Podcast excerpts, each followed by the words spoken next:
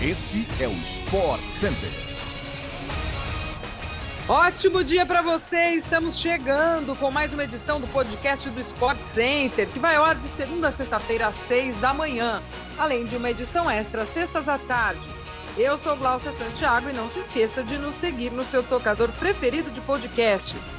Tudo bem, Lu? Bom dia para você. Um beijo, amigo. Bem-vindo. Um beijo para você, meu bom dia. Glaucia Santiago, para quem não sabe, eu sou Luciano Amaral um abraço para você.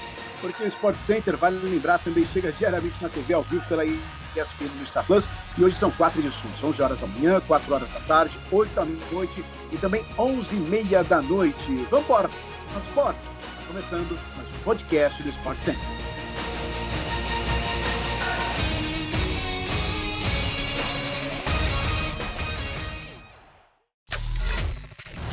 A França não vai poder contar com Pogba na Copa do Mundo. Em comunicado divulgado à imprensa nesta segunda-feira, a empresária do jogador, a brasileira Rafaela Pimenta, afirmou que o meio-campista da Juventus só pode retornar aos gramados em 2023, isso depois do Mundial do Catar. O francês, de 29 anos, se transferiu para a Juventus na temporada e sequer estreou pelo time italiano. Ele teve uma lesão no joelho direito e havia voltado a treinar na última semana. No entanto, sofreu com uma sobrecarga muscular que vai mantê-lo afastado pelo menos até 2023. A França tem, portanto, confirmado a ausência de dois dos seus principais jogadores na campanha do título mundial em 2018. Além de Pogba, também meio-campista Kanté não estará disponível para a Copa do Catar. O goleiro Manhã, destaque do Milan, que chegou a ameaçar a posição de titular do capitão Loris, é outra dúvida. Ele se recupera de uma lesão na panturrilha. A CBF optou por não divulgar os 55 jogadores pré-convocados para a Copa do Mundo, diferentemente de outras confederações. Ainda assim, o atacante Luiz Henrique, revelado pelo Fluminense e que hoje defende o Betis da Espanha, está na lista dos jogadores pré-convocados pela seleção brasileira para a disputa da Copa.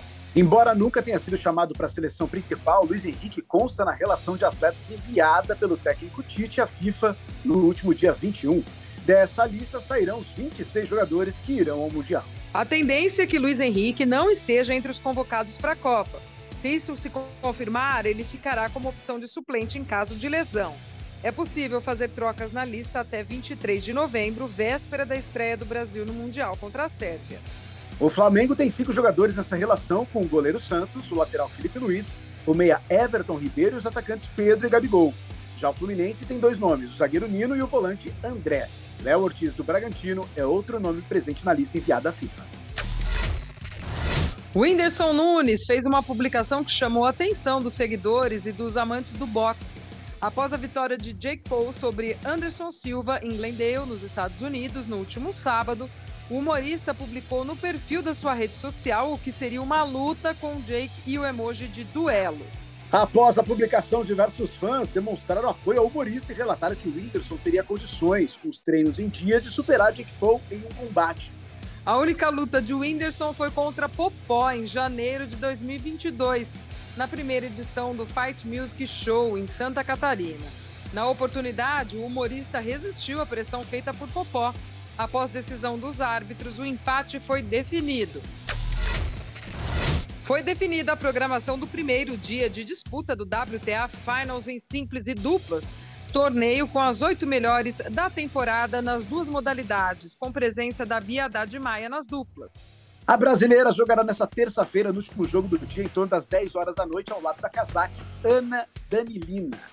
Elas pegam a segunda melhor dupla do ano, a canadense Gabriela Dabrowski e a mexicana Julia Ongos. No WTA Finals, as oito duplas são divididas em dois grupos de quatro.